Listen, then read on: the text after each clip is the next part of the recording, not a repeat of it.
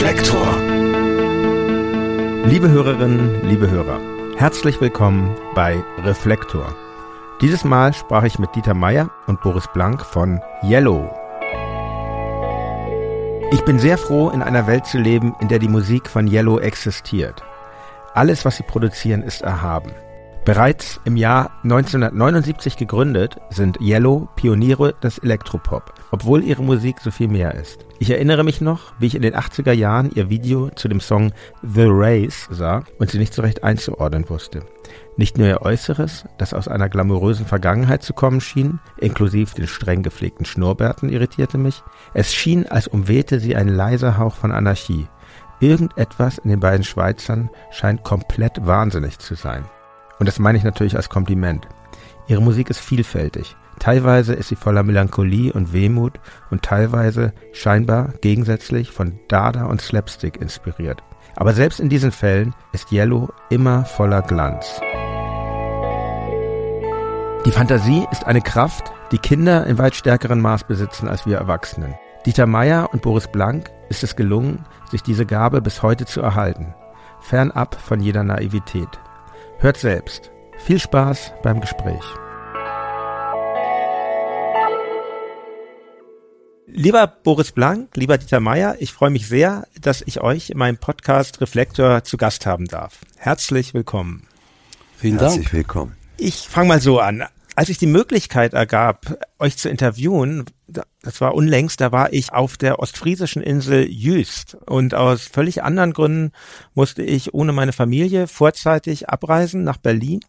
Und ich stand dann da bei bestem Wetter auf dieser Fähre, die von Jüst nach Norddeich-Mole fuhr, mit Maske und Kopfhörern. Auf den Kopfhörern natürlich eure Musik, die ich mir da schon begann, dann wieder präsent zu machen, obwohl sie mir vorher auch schon vertraut war. Aber genau, nochmal, ich habe mich dann nochmal richtig reingehört vorher und ich blickte in die pralle Sonne und eigentlich war ich gar nicht froh, vorzeitig abreisen zu müssen und ich schaute auf das Meer und eure Musik da zu hören, diese Stunde ist die Fährfahrt ungefähr, die hat mich in wirklich eine große Euphorie versetzt, obwohl sie ja auch melancholische Momente enthält, eure Songs und, und auch Humor und alles und, und hasst, aber trotzdem, für mich stand dann dieser Glanz im, im Vordergrund. Ich fand, ich habe sie als sehr erhaben wahrgenommen. Und falls das jetzt für euch überhaupt eine Kategorie ist, nehmt ihr eure Kunst eigentlich grundsätzlich als positiv wahr? Ja, doch schon. Ja, also das wäre ja schlimm, wenn wir die als negativ wahrnehmen würden, sozusagen den Titel, was haben wir hier wieder für eine Scheiße gebaut? Das wäre nicht das ganz Ideale. Ja. Nein, nein. Und für Boris sowieso ist ja äh, das, das, das äh, Komponieren, das im Studio sein, das ist ja ein großer Teil äh, seiner Identität und äh, er ist ja lebenslang auf der Suche sozusagen nach diesem Kind, das heißt ja in der Bibel so wunderbar, werdet wie die Kinder. Und das ist ja, was Boris macht. Und äh, äh, so ist es völlig undenkbar, dass wir äh, nicht Spaß haben und auch das Gefühl haben, dass wir etwas machen, was, äh, was uns irgendwie aufstöbert und auch andere aufstöbert und anderen etwas bringt. Ich glaube vor allem auch, was du ansprichst, das Licht, was du ja siehst, wenn du über diesen, über die Nordsee fährst, ob die Sonne scheint oder ob es regnet, das ist etwas ganz Beeindruckendes. Und ich kann von mir sagen, dass ich die Musik, die ich mache, auch immer im Bildern sehe. Das heißt, es, es gibt für mich eine Emotion, die ich unmittelbar äh, musikalisch als Stimmung eher als, als ein Musikstück umsetze. Und deshalb kann ich verstehen, wenn du da irgendwie versinkst in diesen äh, Klängen von Yellow. Mich hätte es interessiert, was für Stücke das das waren, was du da angesprochen hast. Weil ich habe heute ein sehr ähnliches äh, Erlebnis gehabt im Flugzeug, weil ich wollte mich absolut wie, wie soll ich sagen, hermetisch abkapseln von all den Leuten, diesen ja. Masken und ich habe nichts gehört. Das war für mich wie ein, wie so ein Traum, der an mir vorbeizog. Und da habe ich, äh, ich habe gute Kopfhörer, die wirklich Bässe und alles und eben auch das, das Ganze drumherum irgendwie äh, absorbiert, sagt man. Ja, das ja. Noise Cancelling System. Ja, und da habe ich, äh, ich weiß nicht mehr, wie sie heißt, das äh, Appunta, äh, kennst du die, die Vanini heißt die, eine Italienerin. Der Name kommt mir nicht in den Sinn. Ich kann dir das nachher sagen. Ja, gerne. Und Wir ich haben bin ja eine so etwas weggeträumt. Ich habe da rausgeschaut auf die Felder und habe dieses Stück gehört und fast Tränen gehabt in den Augen, weil ich finde, was uns fehlt oder in, in der heutigen Zeit ist äh, eine gewisse Melancholie oder eine, eine, wie soll ich sagen, ein Gefühl, das einen Ausdruck, Ausdruck gibt in der Musik, wo man heute gar nicht mehr äh, irgendwie findet. Ja, das ist genau darauf spielt ich, glaube ich, ein, diese, dieses aus dem ich war da ja so eingestopft in Leute, ähnlich wie du im, im, im, im, Flugzeug. Und die Musik hat mich da in dem Moment sehr befreit. Und ähm, das, das meinte ich mit diesem, mhm. mit dieser positiven Empfindung. Ich ähm, ich, äh, Reflektor ist ja ein Format, was sich mit dem, mit dem Werk der Befragten im Ganzen ähm, befasst. Natürlich möchte ich aber euch auch euer aktuelles Schaffen nicht ignorieren. Ihr habt ja nun unlängst euer 14. Album mit dem Titel Point veröffentlicht und ähm, wir werden angesichts ähm, eurer umfassenden äh, Diskografie jedenfalls uns noch ein bisschen mit den Stationen auf eurem Weg mit Yellow ähm, äh, befassen, bevor wir auf, darauf zu sprechen kommen. Deshalb vielleicht, aber zunächst vorab eine Frage, wenn man so viele Alben, wie ihr schon gemeinsam gemacht hat, 14 reguläre Alben, neben allen anderen Remix-Alben und Anthologien mal abgesehen, ähm, ist es eigentlich so, dass das ähm, Erschaffen von Musik einfacher wird, weil man Routine bekommt, oder wird es eher mit jedem Album schwieriger, weil man Angst hat, sich zu wiederholen, zum Beispiel? Also bei mir ist das überhaupt nicht so. Ich glaube, dass ich, wie Dieter vorhin erwähnt hat, äh, ein Jäger und Sammler bin und was ich gejagt, respektive was ich in der Sammlung habe, muss ich ja nicht mehr jagen sozusagen. Das heißt, ich bin immer erpicht, neue Sachen zu finden und ich glaube, dass die, äh, die Technologie, die Musikwelt, was, was da geboten wird, das ist ein Feld für mich, was mich geistig zumindest so ein bisschen jünger hält oder noch jung hält, weil ich bin da gefordert, immer diese neuesten Plugins, diese Computergeschichten äh, so ein bisschen rauszutüfteln. Und das leitet mich, mich natürlich immer wieder in neue Bahnen. Und äh, noch einmal, wie Dieter gesagt hat, bin ich ein Kind letztlich, der sich in diesem Sandhaufen dieser Fantasien, dieser Möglichkeiten, die es heute gibt, die natürlich viel, viel, äh, wie soll ich sagen, viel komfortabler sind als noch vor 30, 40 Jahren, wo man alles von Hand gebastelt hat und tagelang äh, Bongos gespielt und man musste das nochmals aufnehmen. Das ist heute sicher viel bequemer zu handhaben. Genau, das steige ich gleich mal ein. Ihr habt ja eigentlich, als ihr angefangen habt, ähm, da gab es ja noch gar keine, da machte man Musik ja noch nicht mit Computern. Es gab vielleicht, ich glaube, erst bei dem beim dritten Album hattet ihr wirklich einen hochwertigen Sampler dann, diesen Fairlight Sampler und zuvor war das ja teilweise noch, habt ihr, wenn ich das richtig recherchiert habe, noch per Hand auch mit Bändern geschnitten und ähm, wie du sagst, mit im wieder und wieder in Multitrack-Verfahren dann Sachen ähm, übereinander aufgenommen. Wie kamt ihr denn überhaupt, also wir sind jetzt, wenn wir zu einem Anfang gehen, im Zürich der 70er Jahre, wie, wie kam man eigentlich, auch, eigentlich überhaupt in der Zeit auf, auf die Idee, eine so ja doch sehr elektronisch geprägte äh, Musik zu machen? Ja, da kann ich äh, für Boris und mit Boris antworten. Äh, dass er ja eigentlich nicht wirklich ein Instrument spielt, aber seit er ein kleiner Junge ist oder war, hat er in der Küche seiner Mutter mit allem, was irgendwie Klang gab, herumgespielt. Das war ihm eigentlich mitgegeben von Anfang an. Und so war es denn nur natürlich eben nicht als äh, bewusst intellektuelles Statement, dass er eben Musik macht aus allem, was irgendwie klingt, ja. Also äh, schon in den Anfängen. Und das wurde dann einfach durch die Technologie, wurde das vereinfacht, der Vorgang. Aber das Verfahren im Grunde, dass man Klänge erfindet, das ist Boris bis auf den heutigen Tag geblieben und heute einfach komfortabler. Und wie fandet ihr zusammen? Wie, wie, wie entstand die Band Yellow?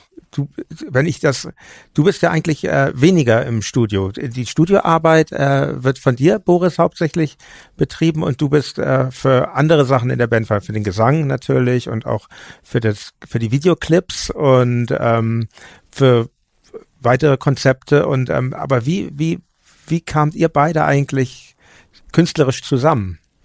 Totaler Zufall, ja. Ja. wenn ich mich richtig erinnere, Boris, korrigiere mich, äh, dass du eine Single gehört hast äh, von mir, äh, die hieß Cry for Fame. Ich bin ja oft mit Punkbands auf die Bühne gegangen, ohne je geübt zu haben. Wir haben da eigentlich einfach losgelegt und da habe ich auch gelernt, den Unterschied äh, zu erkennen zwischen vollen und leeren Bierdosen, die auf dich zufliegen. Ja, das muss man können. Die, die vollen Dosen kommen ziemlich schnell. Ja. Aber äh, Boris äh, äh, hat dann diese Single gehört und es gab in Zürich einen sehr äh, guten kleinen Plattenladen. Der hat immer alle Platten vor allen anderen Geschäften gehabt. Der hat sehr viel Geld verdient damit und äh, und Boris ging da dahin und sagte, wenn du da diesen Meier äh, da das äh, machst, äh, der hat das produziert, nicht? Das hieß äh, Periphery Perfume, das, mhm. das Parfum der Peripherie. Wunderbarer Name übrigens, habe ich nicht erfunden, leider.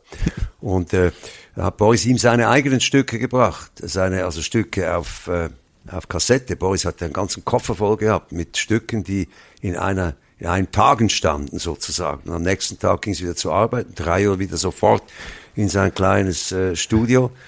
Und äh, der hat dann gesagt, ja, äh, es ist interessant, sehr interessant, was du machst, aber du musst äh, diesen Meyer als, als Vocal nehmen, nicht? Und das war für Boris eine doppelte Katastrophe.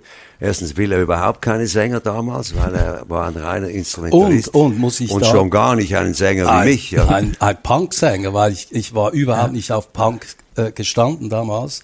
Deshalb war die Geschichte nicht ganz genau präzise so, aber wir beide waren äh, sozusagen Kunden in diesem Laden drin. Und die Tatsache war, dass ich damals schon, damals noch mit Carlos Peron zusammen, Kassetten, äh, äh, Musik auf Kassetten gemischt habe und das waren Collagen von irgendwelchen äh, obskuren elektronischen, ja, Klangcollagen. Und der hat dann gesagt, es, es wäre sehr interessant, die Musik, aber da fehlt ein Gesang. Und er kenne jemanden, der da drauf passen würde. Und das war dann Dieter Meier. Und der kam eines Samstags zu diesem äh, Studio damals, es war sehr improvisiert in einer Küche, statt äh, auf dem Röschow äh, standen zwei Kassettdecks, nämlich äh, wo wir Ping-Pong-mäßig äh, Playbacks gemacht haben und ein Vierspur Mikro, äh, äh, wie sagt man Mischpult ja. und daneben paar Hardware-Teile wie äh, zwei, drei äh Synthesizer und da kam der Dieter in diese Küche und natürlich mit seiner äh, sonoren oder sehr lauten Stimme hat er so geschrien in dieser, in dieser Küche, dass wir am Montag früh die Kündigung gehabt haben in diesem Appartement. Und das war eigentlich der Anfang, weil der, dieser Hausmeister hat gesagt, nein, nein, nein, nein, so geht das nicht da raus. Und zwar immediately, oder? Also keine, äh, keine äh, Chance, das noch ein bisschen zu verlängern. Und das war dann der wirkliche Anfang, weil Dieter hat ein wunderbares, großes Atelier gehabt, zu groß für ihn alleine in der Roten Fabrik und da gab es so ein kleines, also ein, eine Art Kombüse. Was, was war das so, die, die, die also Regie eine, für... Eine Kommandozentrale eine für die Kommandozentrale für die Maschinen. Da hat's Kranen gehabt noch mit, mit tatsächlichen Ketten dran und die wurden von oben bedient und das wurde geräumt und da konnte ich mit meinen Synthesizern und mit, äh, mit, mit äh, ich weiß nicht, Vierspur Tonbändern dann äh, umziehen und das war die Geburt. Und zwei Wochen später schon waren wir eingeladen zu einer Modeschau. Dieter, du musst mich korrigieren. Multimedia-Show. Multimedia-Show. Aber jetzt kommt's, weil ich und damals auch Peron, wir waren sehr, sehr unsicher, weil der Dieter hat uns gezerrt sozusagen auf diese Bühne, hat gesagt, Jungs, jetzt, und das war schon Yellow, das war deine Erfindung, den Namen Yellow, wir gehen zusammen jetzt auf diese Bühne. Und da hat es zum Glück ein Orchestergraben gehabt, wo man nur von draußen, also am Publikum hat man allenfalls unsere Frisuren gesehen und dass da unten jemand noch ein bisschen gewippt hat und wie dann Dieter da oben gestanden hat, das Stück hieß äh, Dead Cat. Dead Cat, ganz genau. Und dann äh, quasi die Leute applaudierten und dann kamen wir mit den Köpfen so ein bisschen raus und haben gezeigt, dass da unten auch noch was passiert. Das war sozusagen eine Schnellgeburt, wenn man so will. Also äh, zwei Wochen später, wie gesagt, wir uns kennengelernt haben, waren wir schon äh, auf einer Bühne, dank Dieter es ging dann ja auch schnell weiter und was ich beeindruckend finde, schon ähm, 1980 erschien dann ja euer erstes Album, Solid Pleasure. Und zwar nicht irgendwo, sondern auf dem amerikanischen Label Ralph Records. Das ist das Label der, kann man sagen, der mysteriösen Kultband The Residents, ähm, also ein amerikanisches Label aus San Francisco. Und wie kommt eine Schweizer Band in den Zeiten vor dem Internet, wo man sich eben noch keine Songs äh, durch die Welt schicken konnte. Wie kommt eine Schweizer Band zu diesem Label in San Francisco zu dieser Zeit? Das war eigentlich völlig naiv äh, von mir und von Carlos Peron damals. Äh, Carlos wollte nach Abidjan an die Elfenbeinküste in die Ferien gehen und mich hat das irgendwie gar nicht gereizt, obwohl die Kultur fantastisch interessant ja. wär, gewesen wäre. Und ich habe gefunden, weil wir doch so Stunden verbrachten mit der Residence, mit Moon, mit Chrome, all diesen seltsamen Bands da aus der Westküste. Weshalb gehen wir nicht dahin, völlig äh, äh, versessen sozusagen, äh, mit unseren Kassetten, äh, Kassettentapes und zeigen denen das. Und wir haben gedacht, da kommen wir wirklich hin und die, die, die, äh, die putzen uns die Schuhe. Also völlig naiv gingen wir dahin und haben dann auch an einem Sonntagnachmittag diese äh, Ralph Records besucht. Das waren natürlich die Besitzer, respektive die Besitzer waren auch die Musiker von The Residence. Von denen ja eigentlich niemand weiß, wie sie aussehen. Von denen eigentlich damals niemand wusste und eigentlich bis heute. Es gibt ja nur noch, glaube ich, ein Mitglied, das noch ja. am Leben ist, respektive noch Urformation äh, ist von The Residence. Und die haben dann äh, unsere Musik gehört. Wir haben ihre gehört. Die haben neue Platten, also neue Stücke gezeigt, auch in dieser sehr improvisierten äh, so eine kleine Bude vollgestopft mit irgendwelchen Bildern und, und eben Klangelementen und, und Mischpulten.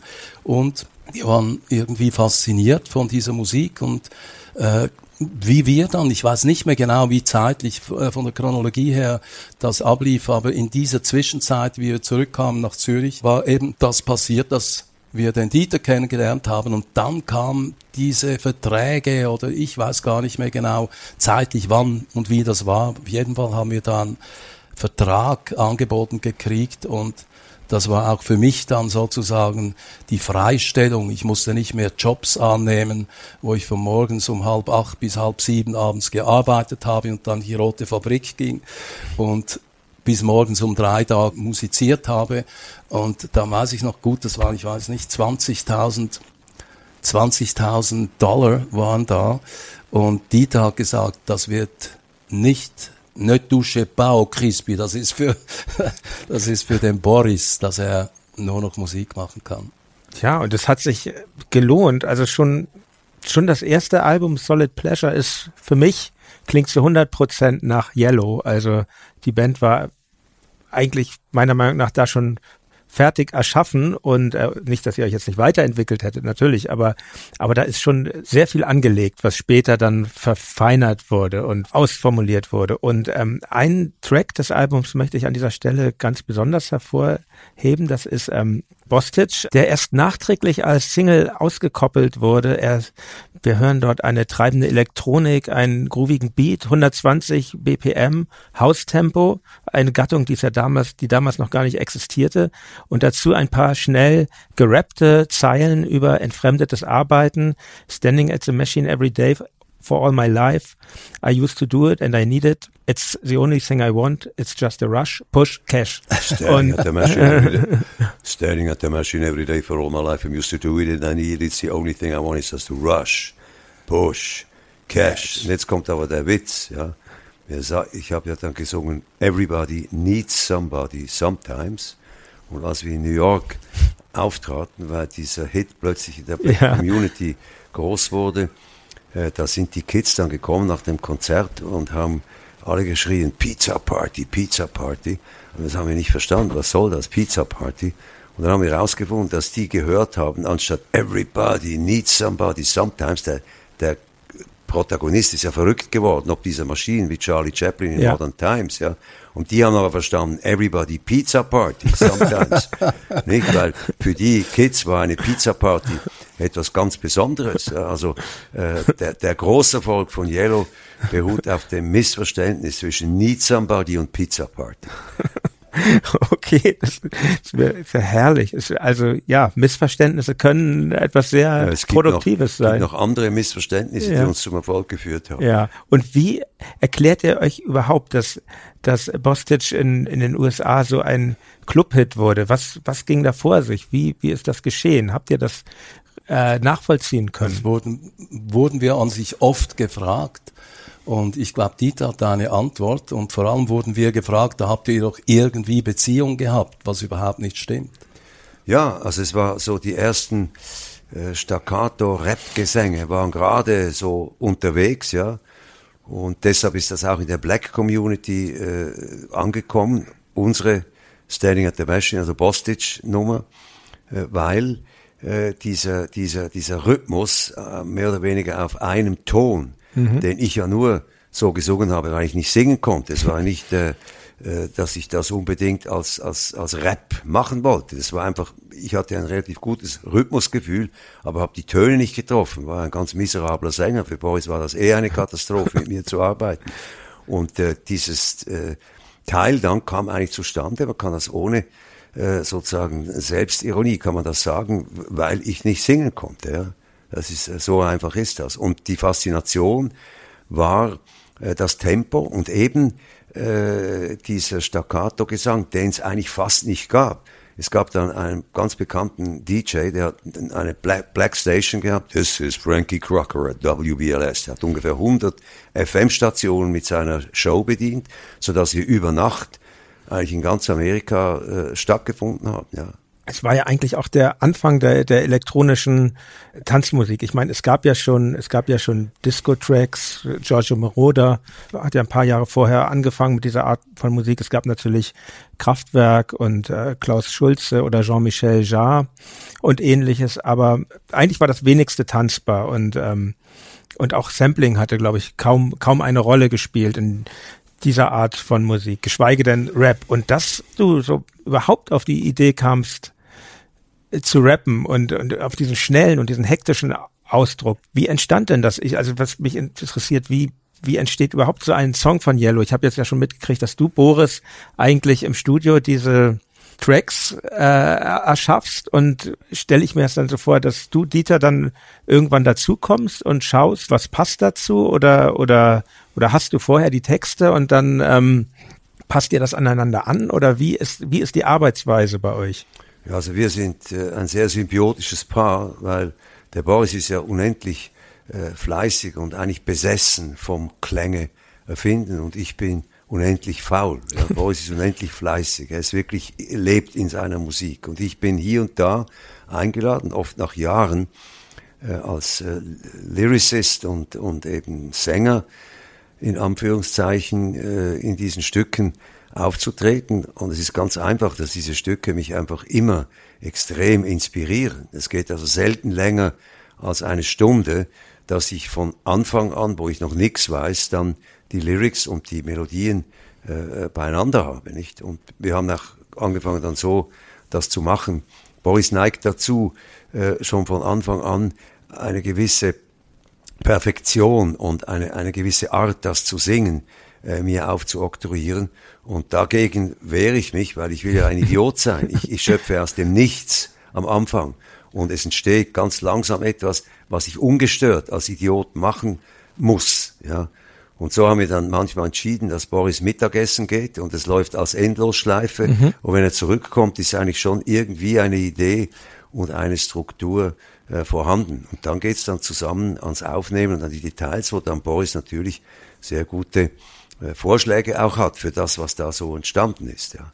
Eigentlich verständlicherweise, weil ich ja belastet bin von diesem Bild, von diesem Klangbild sozusagen, wo ich denke, ja, da auf dieser Ecke würde ich nicht singen, vielleicht eher da und dann stehen natürlich äh, mhm. gewisse Diskussionen, die aber sehr, sehr oft oder meistens eben sehr konstruktiv sind. Am Schluss kommt ja etwas zusammen, was sich dann letztlich zeigen lässt. Und ich glaube auch, dass, wie du gesagt hast, die erste Platte, also nochmals auf die Musik zurückzukommen, vielleicht ist Bostic das einzige Stück, was von der Struktur her so viel offen gelassen hat, weil das war ziemlich offen noch.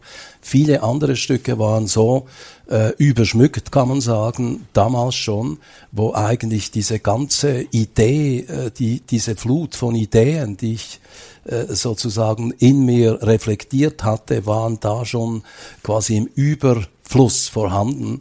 Ja. Und heute, wenn ich das zurückhöre, weil ich habe eine Tochter, die ist jetzt 23 und wie sie noch klein war, die Kindergarten, erste, zweite, dritte Klasse, äh, wollte sie die Musik hören von ihrem Papa und natürlich von Dieter. Und da muss ich durch die ganze äh, Library von Yellow durchgehen und das hat mich erstaunt, dass eigentlich sehr viele Sachen erstens mal immer noch hörbar ist heute, also dass, dass man sich nicht, nicht schämen muss, es ist nicht zeitgebunden, ach damals mhm. die 80er Jahre. Und was mir auch aufgefallen ist und auch irgendwie inspiriert, dass man sehr viele Sachen äh, aus dieser Zeit rezyklieren könnte. Aus jedem zweiten Stück könnte man sechs, sieben Stücke machen. Ich glaube, Bostic ist das Einzige, was mir jetzt so in den Sinn kommt von der ersten Platte, das noch ein bisschen Luft drin hatte.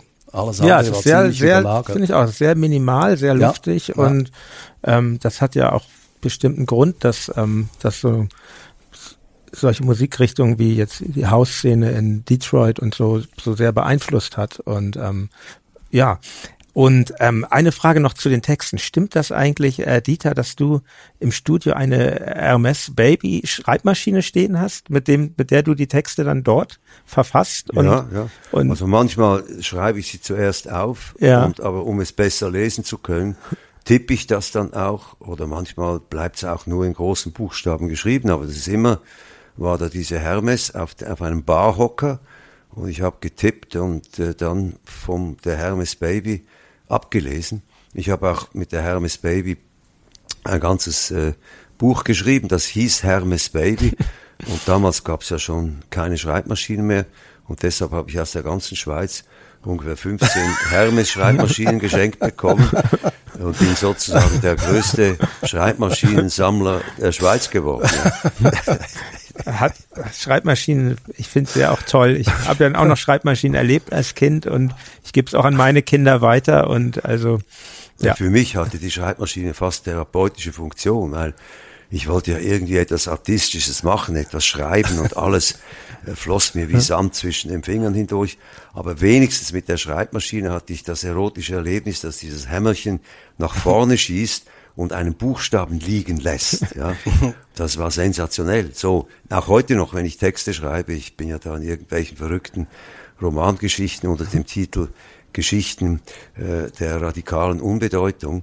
Und, äh, aber es geht nur sehr langsam voran. Aber eben, dass es überhaupt vorangeht, ist Hermes Baby zu verdanken. Tatsächlich, also kein Computer, noch nee, immer die nee, Schreibmaschine. Nee, nee, ich kann absolut alle diese elektronischen Geschichten kann ich nicht bedienen und bilde mir ein, ich sei, sei total unbegabt, so etwas zu machen. Wahrscheinlich ist es so, aber ich habe es gar nicht versucht.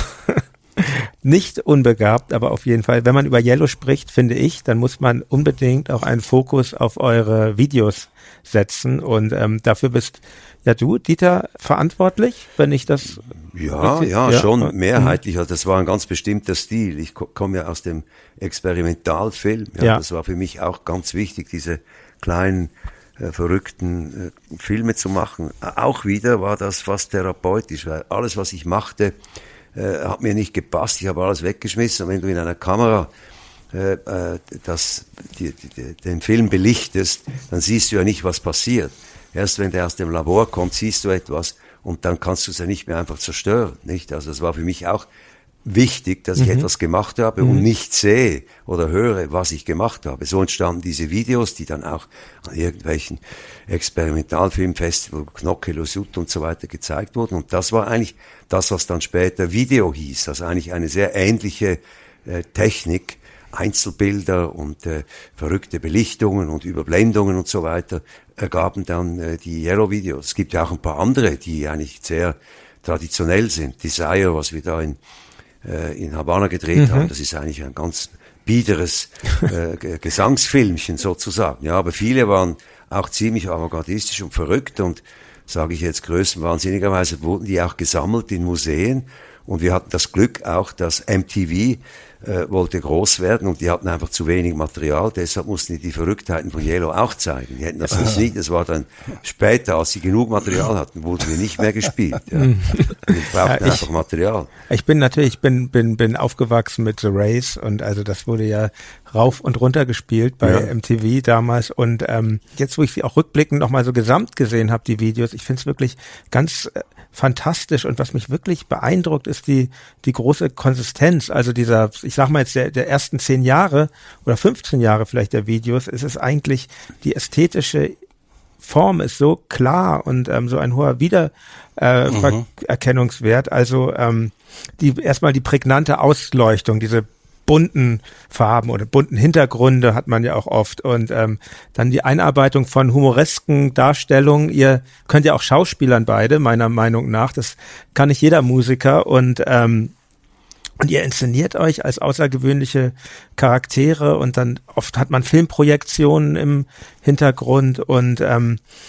und ganz verrückt, ich hatte jetzt für Reflektor, für die erste Folge hatte ich Marian Gold von Alphaville ähm, interviewt und mir fiel jetzt auf, als ich eure Videos sah, das erinnert mich ja, ähm, dieser Look erinnert mich an irgendwas und ich kam auf äh, Big in Japan von, von Alphaville zu.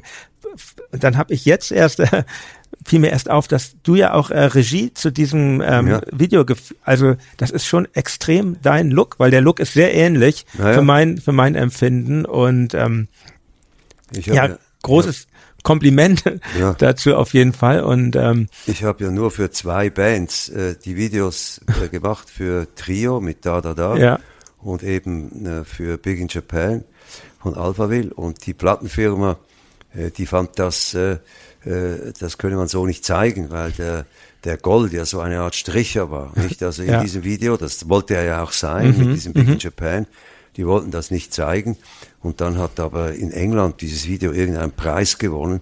Und dann sind sie zurückgekrebst und das wurde dann doch mit meinem Video ein, ein großer Hit, genau wie da, da, da, nicht? Also ich weiß, ich habe das Budget überzogen um ungefähr 200 Franken und der, der Product Manager von den, von Trio, die fanden das sowieso alles verrückt, was da Trio ist. Der hat gesagt, Dieter, ich hintersinne mich, also äh, du hast zu viel Geld ausgegeben dafür, es waren ein paar hundert Franken, habe ich das auch gesagt, gut, also dann äh, gebe ich dir da die 200, 300 Franken und niemand hat überhaupt im entferntesten daran geglaubt, dass das irgendetwas wird, ja. Und das ist ja dann verrückterweise in, in Ländern wie, äh, wie Brasilien ist das Quadruple Platinum Ja. geworden. Die haben ja gar nicht verstanden, worum es geht, aber die fanden das einfach irgendwie lustig. Nicht? Das war ja auch ein kleiner Spielfilm, diese, diese gelangweilten Typen da in der Schnapsbar, die sich plötzlich als kleine Stars im Fernseher sehen. Ja, das war ja eigentlich so die Grundidee. Und äh, ja, war lustig mit denen zu arbeiten. Ich war ja ein riesiger Fan von, von Trio, die sich leider dann sehr bald aufgelöst haben. Ja, das war wirklich äh, eine der originellsten Bands von Deutschland überhaupt und die hätten eine riesige Karriere machen können, hätten die das nicht unter sich dann irgendwie äh, nicht mehr haben wollen. Ich weiß nicht wieso. Ich wurde sogar mal hingeschickt, äh, um äh, zu schlichten, nicht? Weil äh, der Sänger äh, von Trio, der hatte irgendwie im Kopf, dass er eigentlich eher eine Art Mick Jagger werden möchte und nicht diese, die, diese Jux-Videos da machen. Der sah sich eher als großen Popstar und hat das nur gemacht, um mal mit einer kurzfristigen Originalität vielleicht einen Durchbruch zu finden, um dann wieder ein Popstar zu werden. Ja, Aber man darf natürlich äh, trotzdem nicht vergessen, dass da, da, da, aha, aha, aha, das ist sehr, sehr verständlich. Das versteht man auch in jeder Sprache. Wie, äh, oh yeah, chica, oh. Genau, auf das oh ist, yeah das ist komme ich auch sehr nahe, oder? Ja, und ja, ganz, ja. Mhm. ganz lapidar und, und eigentlich auch sehr witzig irgendwie. Das Ja, ist schon irrsinnig witzig. Irrsinnig witzig. Wir haben die ja gesehen an diesen, an diesen Konvents von dieser Schallplattenfirma. Das war, das war wirklich funny. Die haben das live auch gebracht mit dieser Mimik vom, vom Schlagzeuger, mit dem, wie hieß er? Ka Karl Knapp hieß Karl. Pe- Knapp Peter- auf der Bühne mit diesem Snare. Da, dum, dum, Peter Behrens, oder?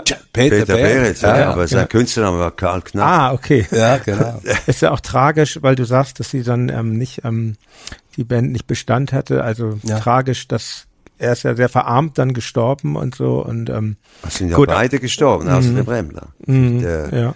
der, der, der Krawinkel auch. Ja. Mhm. Und Knapp äh, war schon ein, äh, ein tüchtiger Schnapstrinker zu, zu der Zeit. Ja, das also da gab es ja. dieses Gedeck, wie hieß das? Das Herrengedeck. das Herren mit ja. Ja. oh ja, furchtbar. Und aber ähm, wo, wo du ansprichst, das, das Unverständnis von von Plattenfirmen, wie wie war das eigentlich für euch? Ihr wart dann ja zwei zwei Alben bei Ralph Records und dann auch schon recht bald bei einer großen Major Plattenfirma und ihr wurdet ja auch kommerziell du sprachst eben schon Oh Yeah an und ich sprach The Race an. Ihr wurdet dann ja auch kommerziell recht bald erfolgreich. War es eigentlich schwierig, das den ähm, Geschäftsleuten in den Plattenfirmen zu erklären, was wie eure wie eure Vision ist, wie eure künstlerische Sicht ist, also, oder? Mir kommt ein Stichwort in den Sinn, die die Geschichte muss ich erzählen. Der Typ da im, im Lift oder in der Sauna drin. Wie ah, genau. genau. Ja, das, da, das spricht bei, dieses bei, Thema bei diesen, bei diesen äh, äh, Verkaufs- und Jahrestreffen der Plattenfirma, da wird immer äh, sehr viel getrunken. Ja. Lustig war, dass damals haben die Plattenbosse ausgesehen wie Hippies und ich habe aber immer Anzüge und Krawatte getragen. Und nach einem Tag kam der Hoteldirektor zu mir und hat gesagt, ob ich nicht äh, diese endlose Trinkerei der Leute stoppen will, weil es sei eine riesige Rechnung. und dann habe ich gesagt, wieso erzählen Sie das mir? Er sagt, ja, Sie sind doch der Chef hier, oder? Aber die lustige Geschichte, die Boris erwähnt hat, äh, die Typen haben alle vier getrunken und einer, der war irgendwie zuständig für den Raum Köln oder so etwas als, als Drücker, nicht? Der musste mhm. Dinge reindrücken. Ach, Vertrieb. Und, äh, Vertrieb ja. ist das damals, Vertrieb, ja. Und der saß immer mit einem Hangover in der Sauna und ich habe den drei, vier äh, äh Mal habe ich den, also jedes Jahr einmal gesehen, äh, dass äh, äh, dass der, äh, dass er wieder in der Sauna saß und dann hat er mich zum ersten Mal begrüßt, sagt er, Tag, Herr Meier. Dann sage ich, ja, wieso? Äh, begrüßen Sie mich jetzt plötzlich? Da sagt ja, weißt du, vorher warst du ja äh, quasi nix, aber jetzt bist du Kartonware, ja. Und dann kam der Höhepunkt, sagt er, weißt du, rausstellen kann jeder, aber die Scheiße muss abfließen, ja.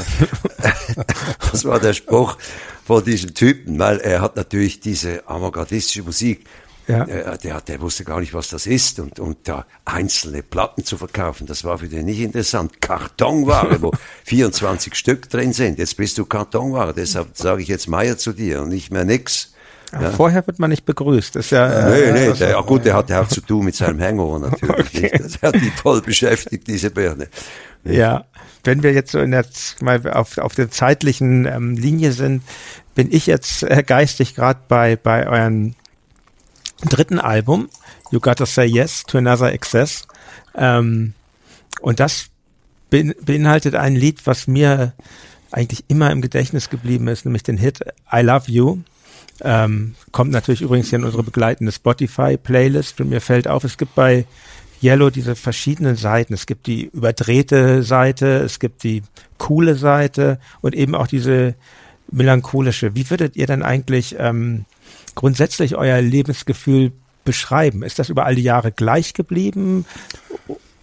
Ich glaube jetzt in diesem Fall hat Dieter natürlich äh, in, in diesem Kontext wurde er konfrontiert mit einem Sample, den mhm. ich aufgenommen habe, nämlich I love you. Mhm. Und das ein bisschen höher transponiert, vielleicht vier, vier äh, Halbtöne. Und das, das stand da, das war lustig. Das war irgendwie eine Struktur, die hat zum Stück gehört. Und was ist ja. naheliegender als äh, dann eben die, dieser Text vielleicht, den ja. Dieter da und äh, letztlich dann auch das Video, was mit meiner Frau ganz witzig, in diesem, in diesem Tunnel drin wurden wir ja. in einem, in einem Alfa Romeo, in einem Cabriolet gefilmt, sozusagen auf einem Schleuderkurs.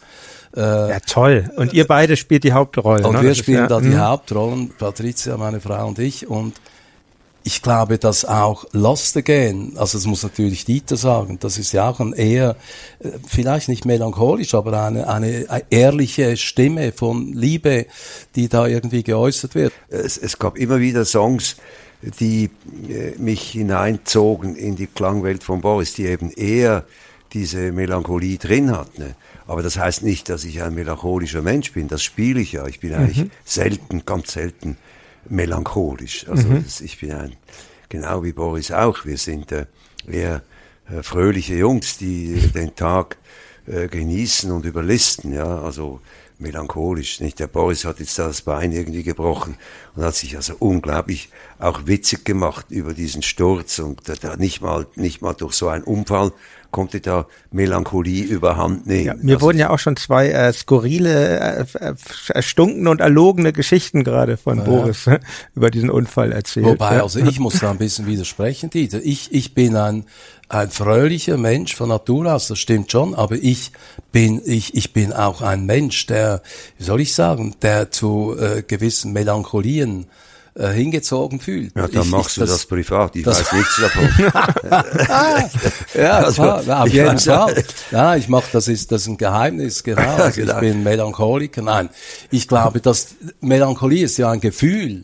Und das habe ich ja anfangs so ein bisschen erwähnt. Ich bin ein bisschen ein bisschen betrübt, dass diese, diese, wie soll ich sagen, diese weltweite Hitparade dominiert wird von belanglosen äh, Songs, Mainstream-Songs bis zum Abwinken und eben, ich, ich finde das noch raus, wie die heißt, diese Vanini, diese Italienerin, ist so etwas Wunderbares, das ist wie, wie Fado auch, dies, dieser Gesang aus, aus Portugal, das hat etwas Sinnliches und letztlich auch ein Gefühl, was das äh, entäußert, was mich total berührt und mhm. eben auch im tiefsten so ein bisschen bewegt. Und diese Gefühle, finde ich, sollte man nicht verstecken. Das war früher in den 60er, 50er Jahren war das noch offen und man hat mit dem äh, gelebt und das war, da konnte man weinen, wenn man irgendetwas gehört oder einen Film gesehen hat, der sehr traurig äh, war.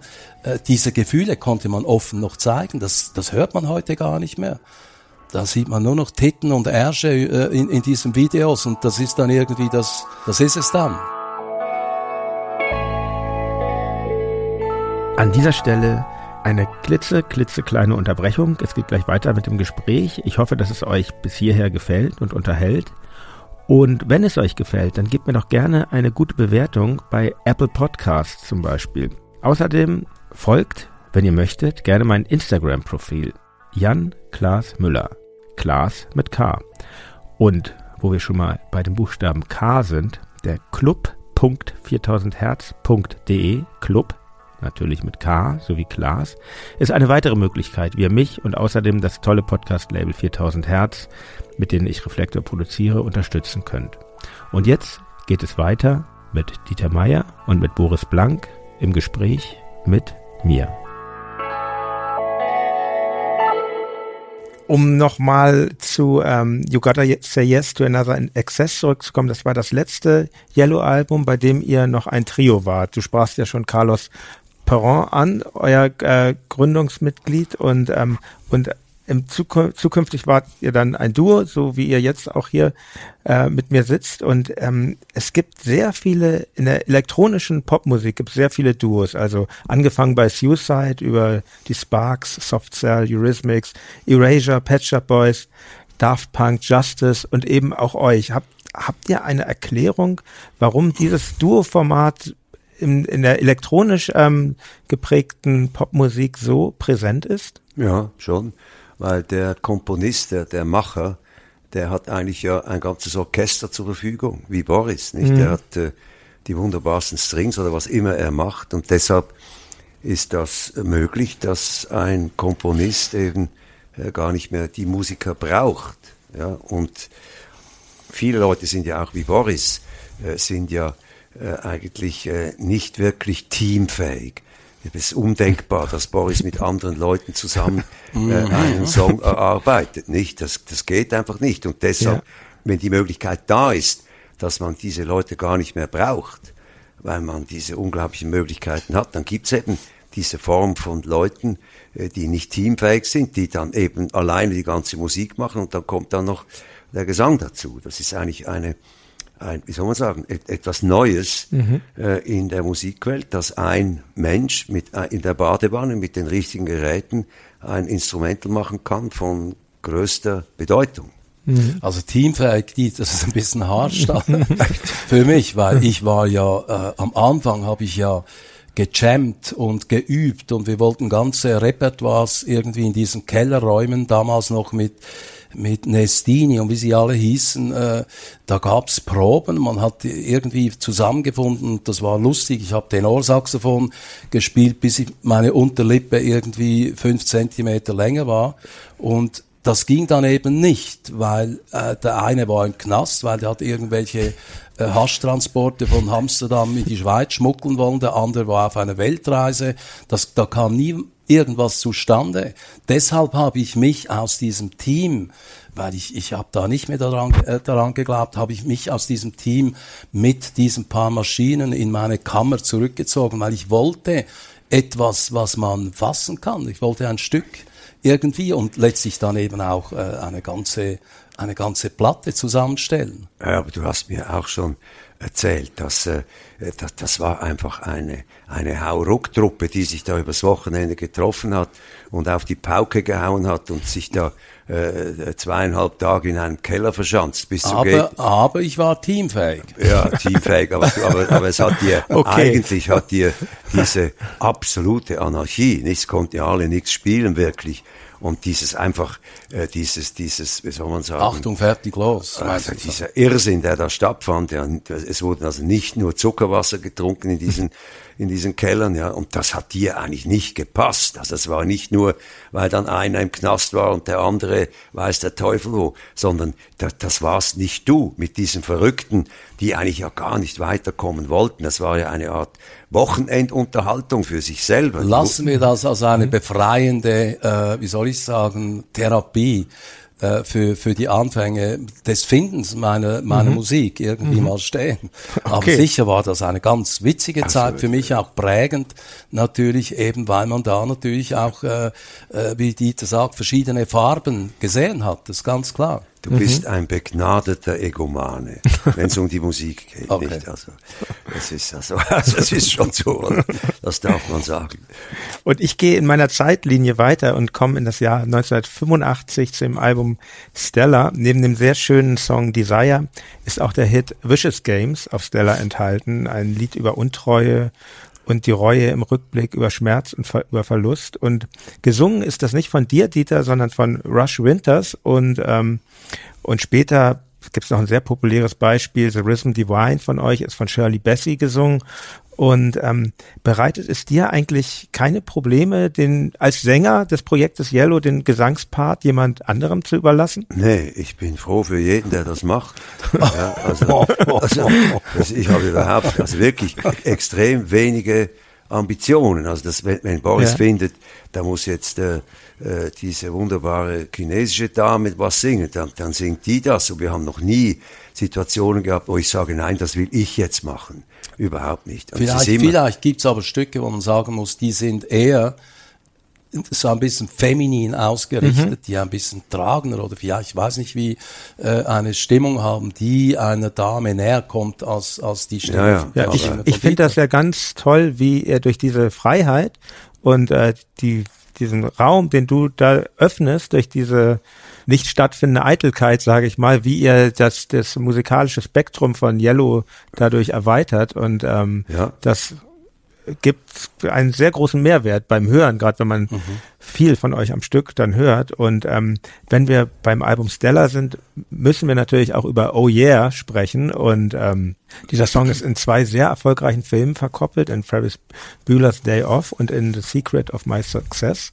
Und er taucht auch immer wieder regelmäßig bei den Simpsons auf. Und ähm, Neben den markanten Oh Yeah ist der einzige Text des Songs The Moon Beautiful, The Sun Even More Beautiful, was ich ganz toll finde. Und wie entsteht so ein Text?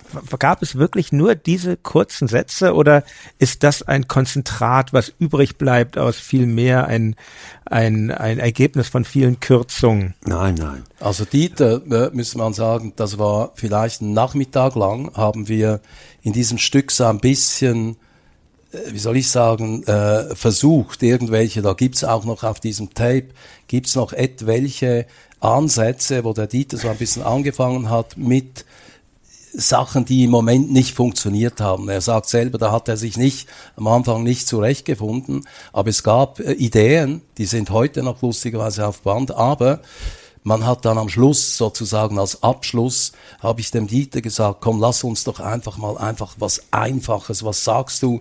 Oder was würdest du sagen, du bist auf einer Insel, auf Karibik irgendwo, eine Dame wedelt mit einem Palmwedel und, und du hast einen Drink, Sonnenuntergang, was würdest du da sagen? Und dann? Oh yeah. das ist so eine äh, unconditioned äh, Zuneigung zu dieser Situation man, man hat keine offenen Wünsche mehr. Es ist perfekt, ja. Aber. Und, und deshalb ist das auch so erfolgreich gewesen, bis auf den heutigen Tag. Auch in, in Werbe für, für, was ja toll, für, für Bier oder irgendetwas, weil äh, dass die Leute mitbekommen, äh, diesen ultimativen äh, äh, Genuss, gegen den es nichts mehr einzuwenden gibt. Sei das jetzt ein neues Auto, die haben das ja verwendet mhm. für den Super Bowl, für die mhm. große Pause oder jedes Jahr. Ich denke, das kann doch nicht möglich sein. Der Song ist so oft an so vielen Orten erschienen, dass das irgendwann einfach äh, zu viel ist, dass das ausgelutscht ist. Aber er kommt immer wieder, immer wieder kommt dieses Oh yeah. Du Bau Bau. Aber was ganz witzig ist, ist noch nicht fertig, diese, diese äh, Gesangsaufnahme. Der Dieter hat gesagt, komm Boris, also komm, wir lassen das mal. Ich find's irgendwie, komm, äh, wir, wir können ja morgen wieder und wir haben uns zu Tode gelacht. Ian Trigoni war übrigens noch da im Studio. Und es war nicht ein Song man kann ja nicht, oh yeah, äh, quasi drei Minuten lang und, und Dieter hat gesagt, komm, ich finde das aber, komm, lass mir das mal, wir können ja morgen wieder. Und es, es war nicht ein Song. Wir haben gar nie daran geglaubt, dass das überhaupt irgendwohin transportiert werden könnte und schon gar nicht, dass es ein, ein Song wird, der uns heute noch begleitet. Und zwar die, die letzten Tage haben wir wieder irgendwie aus England, ich weiß gar nicht, was das war, einen, äh, für eine Installation, ich weiß es nicht, eine Anfrage. Also jährlich kommen da irgendwelche Anfragen für diesen Song. Das ist verrückt, dass der sich auch ja? nicht verbraucht. Also ich finde ja schon wirklich verrückt, in zwei Hollywood-Filmen fast zeitgleich, dass nicht der eine Film sagt, nee, das ist ja da schon, also es scheint sich irgendwie, scheint es additiv viele zu andere funktionieren. Filme, auch dieser K, K9 mit, mit Belushi, mhm. der auch eine Pudeldame, äh, oh yeah, da sieht die Pudeldame aus dem Cabriolet, ein, ein, ich weiß nicht, was es war, oder ein, nein, ein Schäferhund, sein, mhm. als Detektiv sein, sein, äh, äh, Hund schaut im Cabriolet auf, auf die andere Seite und da ist eine Pudeldame, so eine Königspudeldame, weiß, und die guckt auch rüber und da kommt, oh yeah. Habt ihr eigentlich? Fantastisch, also es passt eben einfach, ja. es ist nichts Vorgesehenes. Nie waren unsere Songs, die dann letztlich Hits wurden, in dem Sinne auch wie The Race. Der, da gibt's auch eine ganz interessante Geschichte zu The Race. Hätten wir nie gedacht, dass das überhaupt eine radio äh, äh spielbare Platte würde. Und wie, wie das war mit diesem, äh, mit diesem Plugger in England. Wie war die Geschichte? Äh, ich kam nach England und weil das schon ein Hit war in Deutschland, in Europa ein bisschen, äh, kam das in England raus. Und äh, dann hatte ich mich vorbereitet, dass der mit mir, hat auch die Plattenfirma erzählt, so durch England reist und versucht, das bei den, äh, bei den äh, Programmmachern mhm. unterzubringen. Ja. Und dann habe ich mich da vorbereitet für diese Reise durch England. Ich habe den getroffen an einem Freitagabend und sage, wann sehen wir uns am Montag? Sagt, ja, am Montag bin ich in den Ferien. Sag ich, ja was, ich bin doch hier, um diese Platte zu promoten. Sagt, nein, nein, das ist ein Riesenhit. Ich bin nicht da, um herumzureisen und Platten zu promoten. Ich bin nur da, um den Hit früh zu erkennen. Ja? Und so war es dann auch. Das ging sofort ab, dieses Ding. Ja, der hat gesagt, nee, das braucht mich nicht. Ich, ich gehe jetzt in die Ferien. Dachte ich, ich sitze im falschen Film. Das kann ja gar nicht sein. Nicht? The Race, also genau, das ist ja eigentlich gleich der Anschlusshit dann. War das auch auf Stella? Das weiß ich gar nicht mehr. Nee, es, das kam, ähm, das kam dann später auf den, ich glaube, ihr habt das vorab ausgekoppelt, wenn ich das richtig sehe. Und das der Song Flag, ist, glaube ich. Ja, ist auf Flag, Flag genau, ja. genau, auf Flag. Und wie gesagt, das weiß ich ja vorhin schon, das Video habe ich wirklich sehr oft gesehen. Ich war ja eher so Punkrocker als Teenager, aber ich habe natürlich trotzdem MTV geschaut, als das dann irgendwie ähm, empfangbar wurde für uns, für mich damals in Hamburg. Und The Race lief sehr viel. Und auf den ersten Blick ist das ja eigentlich Song, denkt man über Autorennen, aber wenn man ein wenig tiefer äh, schaut, dann ähm, ist, ist da ja eigentlich, ist das ja eigentlich eine Reflexion über die großen Themen, über Endlichkeit, Vergeblichkeit. Im Text heißt es ja, Time is running out and the illusion fades away. Time is running out, another day is on its way. Und ähm, was denkt ihr, ist Yellow eigentlich eher eine Band, die den Glanz der Oberfläche zelebriert oder oder geht es geht es in eurer Musik, in deinen Texten auch um die um die großen Fragen? Um die Tragik, die tief in unserem Inneren sitzen könnte? Das ist äh, ganz unterschiedlich. Zum Teil ist es ja wie jetzt auf der letzten LP, nicht äh, äh, Hot Pan Popcorn. Das ist ja mhm. wirklich ein Leerlauf, nicht? Das dadaistischer Blödsinn im Grunde genommen, aber auch sehr befreiend, ja. nicht, dass etwas solches da rauskommt. Es gibt eine lustige Geschichte. In der Schweiz gibt es ja einen ganz bekannten, äh, also der ist schon lange tot, der Friedrich Dürrenmatt, der, dieser äh, mhm. Dramatiker und Schriftsteller, und nach der Premiere seines großen Films, äh, Films, seines Theaterstücks, Die Physiker, war eine bekannte Theaterkritikerin dann bei ihm in der Kabine, nachdem das Stück vorbei war, Elisabeth Brock-Sulzer hieß die und hat dann gesagt, ja, Herr Dürrenmatt, bei den Physikern drei Krankenschwestern, drei Physiker, drei Morde. Was hat das mit dieser Dreizahl auf sich? Und dann sagt Dürrenmatt, ja, ich weiß auch nicht, vielleicht bin ich ein Zahlenmystiker. hat er gesagt. Und so geht es uns auch. Nicht? Ja. Vielleicht, äh, dass es nie würde ich jetzt ein Stück beginnen, äh, in der Absicht etwas Tiefes, Melancholisches mhm. äh, zu kreieren, sondern es passiert dann so. Mhm. Nicht? Es, es, es fällt mich so an. Es ist eigentlich ein Zufall. Es ist nicht, dass ich denke, ah, jetzt mache ich etwas Melancholisches. Also oft das ist wie bei den Klangbildern von Boris. Der, der Boris hatte nicht eine fertige Idee im Kopf, sondern wie, bei, wie ein Maler mischt er seine Farben und es entsteht etwas und es ist eigentlich ein dialektisches Prinzip. Was entstanden ist, wird immer wieder auch die Synthese wird zu einer Antithese und dann geht's wieder weiter. Und so entsteht diese Musik. Und am Schluss staunt Boris selber über das, was entstanden ist. Nicht? Das ist nicht äh, äh, beabsichtigt. Das ist eigentlich fast ein mhm. zen-buddhistisches Prinzip, mhm. weil der Zen-Buddhist, der würde ja nie äh, beim Bogenschießen, die tun ja ihre Befindlichkeit ausloten beim Bogenschießen. Die schießen ja so. Mhm. Und das, das ist nicht eine olympische Disziplin, sondern die sagen eben nicht ich schieße, sondern es schießt. Und diese Befindlichkeit des es schießt, die ist bei Boris Blank im Studio war, weil er eben auch nicht von Anfang an ins Schwarze hineinzielen will und sozusagen zum Sklaven äh, dieses äh, äh, dieses Vorgehens wird, sondern er lässt sich treiben. Mhm. Nicht? Das ist das eigentlich ein, ein zen-buddhistisches Prinzip, habe ich noch nie so gesagt, aber ich glaube, das hängt ganz stark damit zusammen. Und ich glaube, das ist auch erst dann möglich beim Musizieren. Also ich weiß noch, wie lang das bei mir gedauert hat, bis ich überhaupt mal diese am Bass diese Seiten richtig runterdrücken konnte und so. Also man muss, glaubt ich glaube, man braucht schon eine gewisse ähm, äh, Kompetenz, um überhaupt erstmal so weit zu kommen, sich dann auch treiben lassen zu können beim Musizieren und frei werden zu können, denke ich ja, mal. Wobei hm.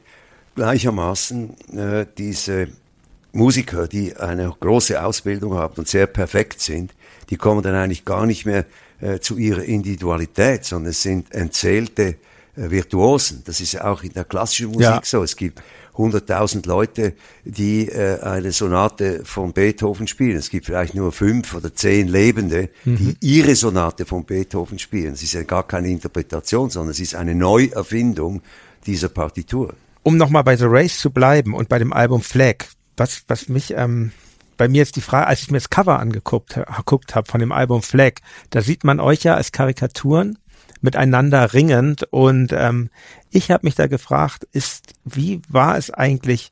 Es ist ja schon eine sehr enge Zusammenarbeit oder es ist ja schon zu zweit. Wir, ich spiele in einer Band zu viert und da können sich immer Fraktionen bilden und ähm, so, so entstehen Gruppendynamiken, dass man sich dann irgendwie einigt. Und ich, habe keine Erfahrung, wie das ist, wenn das, man das nur zu zweit macht. Und ähm, ist dieses Cover, ich weiß nicht, ob es vielleicht auch so ein bisschen so ein sowas verarbeitet wie Auseinandersetzung, äh, die es auch mal gab. Wie war es denn bei euch? Habt ihr euch eigentlich immer gut verstanden oder ist die Zeit dann manchmal auch von Auseinandersetzungen geprägt geworden, künstlerischen also Differenzen? Sicher immer wieder ein paar Diskussionen, aber die waren nie oder sehr selten wirklich heftig, so dass das Ganze eigentlich nur der Musik gedient hat und das war immer konstruktiv. Das war am Schluss kam ja etwas zustande, was nicht zersetzt wurde durch mhm. diese äh, Reibereien allenfalls. Und ich glaube, das ist, äh, hat vielleicht, wenn man so will, auch mit ein bisschen sich kennen, ein bisschen Erfahrung zu tun. Man, man tappt ja so ein bisschen äh, und, und spürt sich irgendwann so weit, äh, dass man gewissen Konflikten eben auch geschickt aus dem Weg gehen kann. Mhm. Aber ich glaube, bei uns war es gar nicht mehr so, dass wir uns aus dem Weg gehen mussten, weil es gibt eine Geschichte, die uns, also respektive ein, eine, äh, eine Art, ein Gleichnis, ein Ich bin Pilzsammler, also nicht nur Jäger, auch Sammler eben. Ich sammle Pilze und im Herbst gibt's immer sehr schöne große Steinpilze, die sehr gut schmecken. Und ich habe herausgefunden, auch ein paar Bücher gelesen, dass eigentlich jedes äh, jeder Pilz hat ein Myzel, das wächst in Symbiose mit einem anderen Strauch, mit einem mhm. Baum. Mhm. Und wir haben herausgefunden, dass wir, äh, als der Dieter behauptet das von sich, weil er kommt ja nur alle vier Jahre ins Studio und so ist es beim Pilz. Dieses Myzel muss befruchtet werden durch diese Sporen und die kommen eben nur alle vier Jahre und ich sagte, ich sei der Baum, weil ich Speise sozusagen dieses Myzel, dieses Pilzes. Also ich glaube, das hat auch ein bisschen bei uns, wir wissen, wir brauchen einander. Ohne die Stimme von Dieter, diese ikonische, sonore Stimme, wäre Yellow nicht das, was äh, Yellow ist. Ohne meine Musik wäre es auch nicht. Also mhm. ich glaube, das ist, man, man sitzt in einem Boot drin und man kann ein bisschen schaukeln, man kann ein bisschen schubsen, aber man weiß, wir sind aufeinander angewiesen. Das lässt doch auch ein bisschen, wie soll ich sagen, ähm, eine gewisse, äh, äh, wie sagt man, eine, eine äh, es liegt mir auf der Zunge, eine Toleranz zu gegenseitig. Ja, ja. Es ist ein sehr die, schönes Bild mit dem dieses, Pilz dieses, und. Äh, dieses Cover, äh, das hat ja immer der gleiche, hat diese sehr exzentrischen Covers gemacht. Ernst Gamper heißt er. Mhm. Und äh, äh das, das haben wir ihm nicht gesagt. Er soll ein Cover machen, wo, wo wir da ineinander irgendwie äh, verkettet oder verwurzelt sind, sondern ich fand das, oder wir alle fanden das lustig, so wie Kinder, die spielen doch manchmal auch ohne Aggression, dass sie ja. miteinander rammeln, nicht? Das ja. ist so. So sieht es eigentlich also, auch aus. So sieht's aus, ja, ist ja, nicht ein, ein ernsthafter Kampf ums Leben, den wir da zeigen, sondern es ist eine idiotische Rammlerei im Grunde genommen, nicht? Zu den, zu den Covern Und einer, nur, nur noch ganz kurz, einer hält ja die Flagge hoch da. Ja. Oder quasi, äh, ja, halt, halt, halt, hier die Flagge. Ja, zu den Covern noch eine Sache, ganz anderes Album, The Eye 2003. Also da habe ich mich sehr drüber gefreut, weil ähm, man überlegt ja als, als Künstler, Musiker immer, wo macht man diesen Barcode hin, der irgendwo hin muss auf, auf das Album. Und ihr habt das so gelöst, dass äh, zwei Barcodes vorne auf dem Album sind als, ähm, als Schnurrbärte von eure markanten Oberlippenbärte und ähm, sind das, so, wird so, sowas euch angetragen oder überlegt ihr euch das dann auch mit so einer also das ist ja schon sehr spielerisch, finde ich. Das war auch die Fantasie von, von Martin Wanner, der ja. da irgendwann was gemacht hat, die Musik gehört hat. Und das Geheimnis natürlich hinter unseren Oberlippenbärten ist das, dass ich habe ja ein ganz dünner, weil bei mir ja von der Nasenwurzel zur Oberlippe der Abstand viel zu groß ist.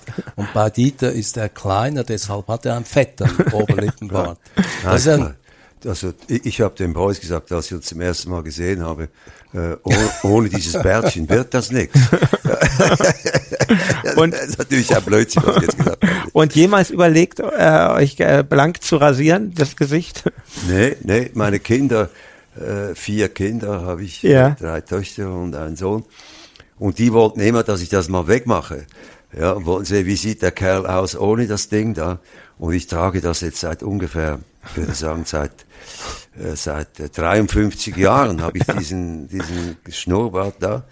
Und äh, also ich kann mir nicht vorstellen, dass ich den je wegrasiere. Also wenn, wenn ich nicht eine schwere Operation habe, wo ich den weggeben muss, dann werde ich das nicht rasieren. Aus dem ja. Grund, den Boris gesagt hat. Das ist natürlich ein Spleen. Ich denke, erst ist mein Mund zu klein, meine Lippen sind zu klein und der Abstand hier oben ist auch zu klein. Mit dem Schnurrbart verspielt sich das alles ein bisschen. Um nochmal zur Musik zurückzukommen. 1995 erschien euer zweites Remix-Album, Hands on Yellow, was auch sehr ähm, populär war. Ich, ich erinnere mich insbesondere an den, an den Bostich ähm, Remix von von Westbam und ähm, es gab dann es gab dann ja auch in den kommenden Jahren sehr viele Remixe auf den ganzen Singles und Maxi-Singles von euch und ähm, und ich weiß nicht mehr, wer von euch beiden das gesagt hatte. Ja, jedenfalls hat es jemand von euch gesagt. Ähm, wir, wir wurden in diesem Jahr zum ersten Mal Opportunisten anhand dieser ganzen äh, Remixe. Und wie meintet ihr das? Oder an dieses Zitat kann ich mich nicht erinnern. Das, okay. das scheint auch nicht von Dieter zu kommen, glaube ich. Nee. ja.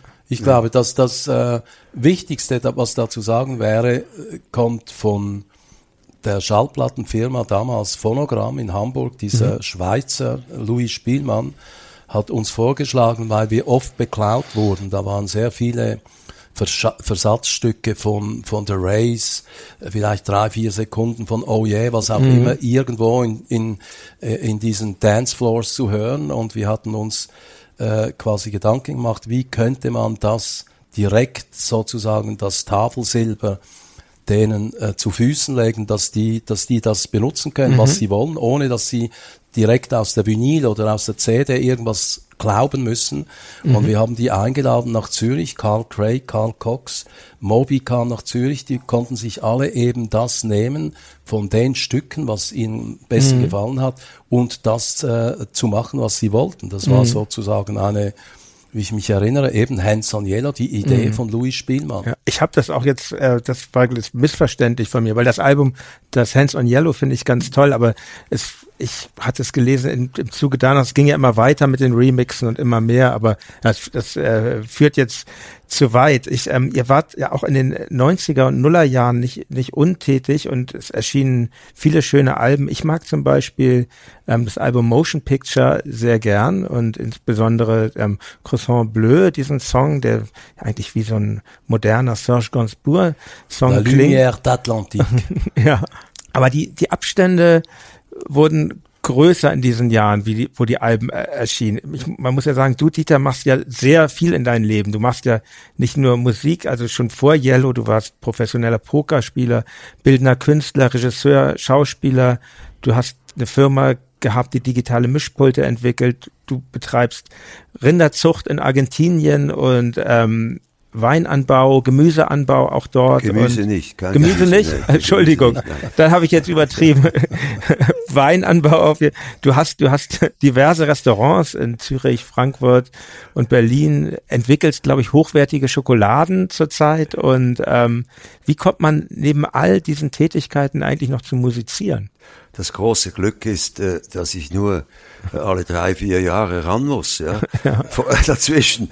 Äh, Das ist eigentlich, im- Grunde genommen mache ich all diesen Blödsinn, den ich sonst mache, nur weil ich vier Jahre nicht ins Studio komme. Nicht? Irgendetwas muss der Mensch ja machen. Und so war ich immer wieder getrieben, irgendwelche verrückten Sachen aufzuweisen. Ja. Nein, teilweise stimmt das natürlich schon. Ja, also äh, das ist, wir sind eine, wie ich schon gesagt, eine perfekte äh, Symbiose. Der, der Boris möchte alleine sein, das ist auch ganz wichtig. Es ist ja ein, ein Maler, der würde auch nicht erlauben, dass einer hinter ihm steht und ständig sagt, oh, oh, oh, oh mach, mach da noch ein bisschen und so. Also nicht, er, er muss alleine sein, ganz klar, mit, mit seiner Klangmalerei. Und deshalb kommt es ihm entgegen, äh, dass ich äh, eigentlich äh, durchaus ein fauler Hund auch bin und eben mich mit anderen Sachen äh, beschäftige. Wobei auch dort bin ich, na- äh, bin ich immer so, wie soll ich sagen, ich äh, entdecke irgendetwas. Ich bin eigentlich ein Kindskopf ja, und denke mir, was könnte ich jetzt daraus machen? Irgendein verrückter Professor kommt zu mir mit diesem Verfahren. Der hat das bei sich im Labor, der ist äh, Professor für Aroma- und Getränkeforschung, hat er das ein paar verrückte Maschinen gehabt und hat tatsächlich eine wunderbare Schokolade gemacht. Ja, aber von diesem Kleinlabor zu einer Fabrik, die 30.000 Tonnen produziert, ist ein weiter Weg. Und das habe ich jetzt gemacht. Verrückterweise, ja, das ist ein riesiges Risiko, aber Ja. äh, das ist so äh, mein Ding, dass ich da Dinge vorantreibe, äh, die verrückt sind ein bisschen, oft auch gescheitert. Nicht, es ist nicht so, dass alles gelingt. Die Leute denken immer, dem gelingt alles. Stimmt überhaupt nicht. Wenn ich einen Rohrkrepierer pro produziere, dann bin ich ganz alleine mit diesem Rohrkrepierer. Das nimmt niemand groß auf, dass ich da äh, viel Zeit und Geld investiert habe und es kam nichts zustande. Und ist das Scheitern schlimm oder? Ja, Scheitern ist, ist an sich nicht so lustig. Auf der anderen Seite lernt man nirgendwo mehr als beim Scheitern. Mhm. Ja, aber wenn du immer nur scheiterst, ist auch scheiße, oder? Hier, da musst ja. du auch mal einen Volltreffer lancieren, nicht? Aber Scheitern ist ein guter Erzieher, aber er muss mhm. in Grenzen bleiben. Mhm. Mhm. Ja. Und bevor wir noch zu einem neuen Album kommen, möchte ich noch eine Sache ansprechen. Und zwar, ähm, es gab ja bis vor zwei, drei Jahren in ähm, Berlin die Echo-Verleihung. Und ich ähm, habe euch auch gesehen bei der Echo-Verleihung im Jahr 2014 wir waren wie so oft mit Tokotronic nominiert, ohne aber einen Preis zu bekommen. Ihr jedoch habt einen Preis bekommen und zwar für euer Lebenswerk. Ja. Wie ist es eigentlich, obwohl man noch aktiv ist, wie, wie eh und je, solch einen Preis zu bekommen, in dem ja die leise Unterstellung mitschwingt, dass man ja seine Karriere bereits ja, hinter sich wir, hat? Wir haben den Preis bekommen unter dem Titel Ab ins Altersheim. ja. Nein, nein, das war ja, ich habe ja am Schluss gesagt, man muss die Preise erhalten, solange man jung ist. den haben wir ja gekriegt. Ich war, ich war keine 65 und Dieter keine 70, also da fängt das Leben erst an. Diese ja. neue Platte heißt ja auch Point. Und wir wissen beide, das ist the point of no return. Weiter geht's, aber zurück nicht mehr. Was ich ganz toll fand, ich, für mich wart ihr das absolute Highlight auf dieser, also bei die Echo-Verleihung nochmal betrachten, auf dieser ansonsten doch eher zweifelhaften Veranstaltung. Und erstmal, weil ihr einfach Stil in die Halle da gebracht habt und dann auch, weil ihr auch deutlich eben das deutlich gemacht habe, mit euch ist noch zu rechnen. Ihr habt da eine tolle App vorgestellt, die heißt ähm, also Yellowfire. Boris, das ist ja, alles Boris. Ja. Wie, wie kam diese Idee einer Musik-App zustande? Es ist, ich habe sie mir runtergeladen und es ist ja wirklich so, äh, es klingt zumindest alles fast nach Yellow, was man damit macht. Ja, also das, das ist tatsächlich so. Das ist die äh, Architektur, die mir äh, irgendwie liegt, eben Musik zu machen. Das war ein Wunsch, den ich mal äh, diesem Håkan Littbo, das ist ein, ein äh, Musiker aus Stockholm, der auch Radiosendungen, elektronisch, mon monatliche elektronische Radiosendungen äh, moderiert. Und der war in Zürich und äh, ich habe ihm gesagt, das wäre doch super, so ein App. Und wir haben direkt auf der Serviette da in diesem Restaurant Ideen aufgezeichnet. Ich habe ihm gesagt, das wäre doch super, man könnte so und so und so mit einem Step-Sequencer direkt quasi gesampelte Sachen aufnehmen und spielen. Und gesagt, er kennt jemand in Stockholm, der ist ein super Programmierer, weil das ist ein relativ komplexes Unterfangen gewesen, dieses Programm, weil da hat sehr viele Hintergründe und Layers, wie du wahrscheinlich auch bemerkt mhm. hast, auf einzelnen Pads, die du da bedienen kannst. Und das was ich, da gibt sehr vieles zu sagen. Ich finde es heute aberwitzig, ich habe das immer bei mir. Und da gibt's Geschichten eben von äh, Aufnahmen, die ich gemacht habe, die ich mit Bestimmtheit als einziger auf diesem Planeten gemacht habe, nämlich als Beispiel, ich habe in, in, äh, in diesem Nautik-Museum in, in Lissabon Versatzstücke von alten äh, Caravels oder wie sie alle hießen, diese, diese Galeeren äh, und diese Schiffe. Und da war auch eine, eine Kanone von Vasco da Gama, also eine Original Riesenkanone. Äh, und da habe ich den Kork weggenommen, geschaut, dass niemand guckt und habe da auch meine Vokale sozusagen du, e, o, u rein in dieses Rohr aufgenommen und mit diesem Stück, äh, also mit dieser Aufnahme habe ich dann ein ganzes Stück gemacht und ich weiß, ich bin der Einzige, der das gemacht hat. Es gibt keinen zweiter, weil dieses App hat heute noch die Möglichkeit, sehr individuell Sachen aufzunehmen, die keine Presets sind. Es gibt ein paar Presets, damit mhm. du eine Bassdrum hast, eine, eine Art äh, Basscharakteristik, aber der, der Effekt in diesem Teil drin ist wirklich die Aufnahme, die du bestimmst. Du kannst jeden Schlag, du kannst was immer auch aufnehmen, das ist immer deine Aufnahme. Ich empfehle ja. ich empfehle es weiter, wirklich kostet 3,49 glaube ich oder jetzt, so. Jetzt wird's fünf kosten, weil ja. wir mussten ein bisschen aufschlagen. Jedes Mal diese Updates, die kosten ziemlich viel Geld ja. und die musst du immer wieder anpassen und und ist jeden Cent ist jeden Cent wert und ähm, Boris muss ich auch noch sagen, er ist der einzige Mensch der Welt, der mit Kanonen arbeitet ja. als Musiker. Ja. und ACDC mit For Those About to Rock ja, seinerzeit. Ja. Ja, und jetzt möchte ich aber natürlich auch noch, äh, die Zeit neigt sich leider schon den Ende zu eurem aktuellen Album kommen. Ähm, es heißt Point, wie du ja schon meintest, Boris, und ähm, ein prägnanter Titel. Mich interessiert zunächst, wie findet ihr eigentlich die Titel zu euren Alben? Ist das Point klingt ja erstmal so einfach, aber ist es, ist es auch so einfach? Ist das eine schwierige Suche für euch immer oder ist es auch spielerisch, wie viel ist bei Die, euch? die, die fallen einem zu. Ja. Ja. Also äh, meine Tochter Anna, die leitet einen, äh, einen Stoff- und Keramikladen und die haben jetzt auch dieses, äh, die müssen diese Masken tragen und das ist natürlich für den Umsatz nicht so gut. Die Leute finden das eigenartig da mit diesen Masken. Und da ruft sie mich an und sagt, wir bedrucken diese Masken, hast du irgendeine Idee? Nicht? Und dann langweile ich mich da im Flugzeug und dann fällt mir äh, die Idee zu, äh, das heißt dann, äh, safe is cool. Ja, also ich sagte, super, drucken mir sofort ein paar hundert Mützen, safe is cool. Nicht? Und bei, so. bei, bei Point war es eben genau auch wieder so, dass man, man hat vielleicht 70 Ideen von, und alles kannst du streichen, nein, nicht, nein, nicht, das geht auch nicht. Und irgendwann ruft Dieter aus äh, Buenos Aires an und sagt, Boris, ich habe den Titel. Und dann hört man, könnte ja sein, dass wieder nichts ist. Dann sagt er Point, Yellow. Und dann Es hängt ja auch mit That's zusammen, it. that's the point. Ja. Oder? Ja. To the point. Nicht? All- Mit all diesen Sachen kann man spielen. Ja, ja. Und ähm, es gibt Brennpunkt. Und es gibt, es gibt viel zu entdecken auf, auf Point. Es gibt, es gibt die, finde ich, herrlich verrückte Single Wabaduba, der Dada, mit Dada-Anleihen. Es gibt seltsam Elektro-Reggae bei Way Down. Es gibt das jazzige Rush for Joe und ähm, das tanzbare Arthur Strong, ähm, melancholischen Pop-Song wie Spinning My Mind und ähm, also man findet sehr viel Afrobeat, Elektronik, also und ähm, mein Lieblingslied allerdings von dem Album ist vielleicht ein sehr abseitiges. Das heißt The Vanishing of Peter Strong. Das ist ähm, ja eigentlich eine musikalisch kongenial instrumentierte, absonderliche Kurzgeschichte. Der, der Peter Strong, der geht, geht in einen Palast, trifft dort einen Mann mit einem seltsamen Hut, ähm, der tritt auf ihn zu und sagt ihm etwas ins Ohr. Dann dreht Peter sich um, ein Zwerg mit Krone erscheint, fängt an zu singen und zu tanzen, dann erlischt die Sonne, ähm, der Zwerg wird Licht und äh, Peter Strong wird davon überwältigt, seine Mission war erfüllt und man sagt, dass er dem Zwerg in ein anderes Universum folgte. Jetzt interessiert mich, wer ist denn eigentlich Peter Strong oder wer ist er gewesen?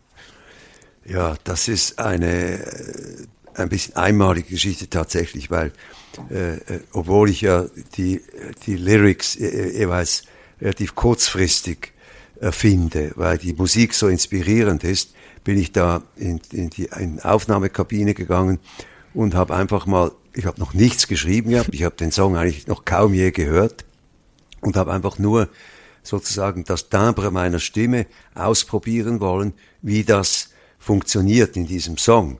Äh, Bin ich zurückgekommen zu Boris, gesagt, ja, jetzt schreibe ich mal diesen, den richtigen Text. Das war ja alles nur so total improvisiert, First Take. Das ging Ja. äh, ins Studio, Krass. zwei Ja. Minuten in der Kabine zurück, wollte ich den Song machen und sagt Boris, nein, du hast ihn gemacht, das ist es.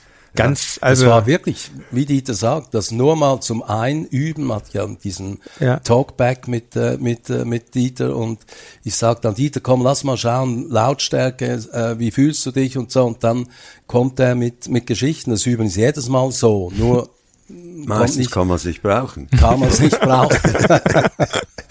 Aber bei diesem äh, war das so etwas von äh, äh, dadaistisch irgendwie absolut irrational, dieser Peter Strong.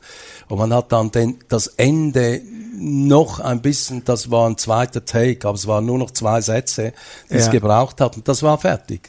Ja, ganz toll. Also Gratulation, auch Gratulation sowieso zu, zu Pointen. Wirklich sehr schönes Album. Und ähm, meine letzte Frage nun an euch. Es ist ja so, ihr habt ja in eurer Karriere sehr wenig live gespielt. Es gab vereinzelte Konzerte 2014 zu, zum Album Toy gab es, gab es große Konzerte mit elfköpfiger, äh, mit elfköpfiger Besetzung. Und ähm, ist live mit euch jetzt in Zukunft zu rechnen? Ich meine, wir haben Corona, das ist macht es nicht einfacher, aber Wir machen zum 90. von Dieter, haben wir schon abgemacht, das gibt so ein kleiner eine kleine Halle in Las Vegas, haben wir auch schon Torten bestellt Ja. und all die Sachen. Es wird, äh, wird da wird es ein Konzert geben. Das Zum ist 90.. In, Ah, das zum ist ja 90., also bald, In, in, ja. in 25 Jahren machen wir das. Ich, ich habe eigentlich mein Leben lang daran gearbeitet, äh, das Schweizer Äquivalent von Liberace zu werden. Nicht? Ja, You ja. know my rings. Ja, You toll. Mhm. gave me all the money to buy all this. Nicht? Das wird so ein bisschen senil, werde ich das vortragen und dann natürlich nur ganz schwere Balladen singen äh, über äh, das Glück, ein Sänger sein zu dürfen. Das ist natürlich alles Unsinn, was ich da erzähle. Aber tatsächlich, also zurück auf deine Frage seriös. Ich muss sagen, mit den Möglichkeiten, die Boris mir und vielen Leuten aufgezeigt hat mit diesem Yellow Fire, wenn wir da auf der Bühne. Äh, äh, Boris beginnt da, da mit diesen einfachen Mitteln, bum, ching, baba, bum, das, und leitet das ein und da kommen inspirierte Musiker dazu, ein Perkussionist. Ich habe ein paar Texte vorbereitet, die kann ich ja nicht alle auf der Bühne erfinden, Ja. aber dieses, dieses Live-Element des Entstehens, äh, das Abenteuer, auch vielleicht einmal, dass das nicht so gut gelingt, das würde mich unglaublich reizen, das würde ich irrsinnig gerne machen. Und ich bin dabei, äh, Boris zu überzeugen ich glaube, ich werde es schaffen. Ich glaube, dass ein Teil ganz bestimmt so einer spontanen äh, Idee äh, auf die Bühne zu bringen, aber ein anderer Teil, der mir sehr nahe äh, gebracht wurde, eben mit dieser neuen Platte Toy, diese auf Dolby Atmos zu mischen. Das ist ein fantastisches Erlebnis, wenn du über 64 Lautsprecher diese ganze Teilung, äh, Aufteilung in diesem Raum drin, 3D äh, hörst. Und das hat mich irgendwie angeregt, die Musik von Yellow, die eignet sich extrem gut. Das wird jetzt auch auf Amazon und Tidal oder wie die alle heißen, äh, wird das, wird das äh, als Streaming angeboten und auch als äh, Blu-ray demnächst. Und mich fasziniert die von, von kleinem Kind her schon äh, Räumlichkeiten, äh, die Akustik, die Resonanz einer, einer Schwingung in einem Raum drin, die Eigenresonanz. Und mit de, mit dieser Idee könnte man sehr, sehr viel machen als mit, mit irgendwelchen äh, Installationen, mit, mit, mit 360 Grad Projektion, was auch immer, das Ganze in eine Faszination zu bringen, was gar nicht ein Orchester auf der Bühne äh, bedingt irgendwie, dass wir zu zweit quasi als kleine Magiere auf der Bühne sind und diese Klänge, die spielen aus allen Ecken. Es gibt auch schon die Idee, dass nächstes Jahr in dieser äh, Tate Modern Gallery in London eine solche äh, Situation stattfindet, wo das alles mit Dolby gemischt wird und ein Lichtspiel. Die Leute kommen in diesen Raum stockdunkel, die ersten zwei Minuten nur irgendwelche Lichtsäulen, die anfangen zu spielen und du fühlst dich in einem Raum, wo dein Hirn sich zu, äh, zuerst mal äh, zurechtfühlen muss, also deine Synapsen müssen anders funktionieren in diesen Räumen. Und ich glaube, das ist eine eine Zukunft für mein Gefühl jetzt wie damals von Mono auf Stereo, heute von Stereo auf eben diesen 3D-Sound, wo viele äh, Interpreten schon äh, äh, so gemischt wurden, unter anderem natürlich Kraftwerk mit, mit Fritz Hilbert, äh, der das gemacht hat. Das ist faszinierend. Ich freue mich drauf. Das lässt mich ähm, freudig in die Zukunft blicken und ich freue mich sehr, dass ihr euch die viele Zeit genommen habt, mit mir zu sprechen hier für Reflektor. Vielen Dank und nun euch erstmal alles Gute für das Album. Danke. Danke vielmals. ich dachte, das sei nur die Probe. Wir machen das doch mal jetzt, oder? Jetzt geht's los. Es ja. wird So, jetzt haben wir uns- reflektiert. Jetzt haben wir uns eingepeilt, nicht? Oder? Machen wir nochmal, ja, oder? ja, machen ja? wir. Jetzt. Ja, ist gut. Ab Gut. dafür. Und los. Also, Dankeschön. vielen Dank. Das war sehr erhellend, nicht? Man lernt immer wieder neu, äh, sich zu definieren, wenn man schlaue Fragen bekommt. Dankeschön. Das stimmt. Danke. Danke. Danke dir. Das war mein Gespräch mit Boris Blank und Dieter Meier von Yellow. Wenn ihr mir Feedback zur Folge schicken möchtet, so könnt ihr das wie immer gerne per Mail tun. Die Adresse lautet reflektor@4000herz.de. Bei Twitter, Facebook und Instagram geht das natürlich auch. Zum Schluss möchte ich euch jetzt noch einen anderen Podcast von 4000 Hertz empfehlen, und zwar den sehr hörenswerten Pandemia Podcast. Die zweite Staffel fängt jetzt an und in der ersten Folge traf sich das Team von Pandemia mit einem Menschen, der vielen von euch bestimmt aus den Medien bekannt ist, nämlich mit Christian Drosten. Die ganze Episode findet ihr bei pandemia.4000herz.de. Vielen Dank für eure Aufmerksamkeit, fürs Zuhören und bis zum nächsten Mal. Euer Jan Müller.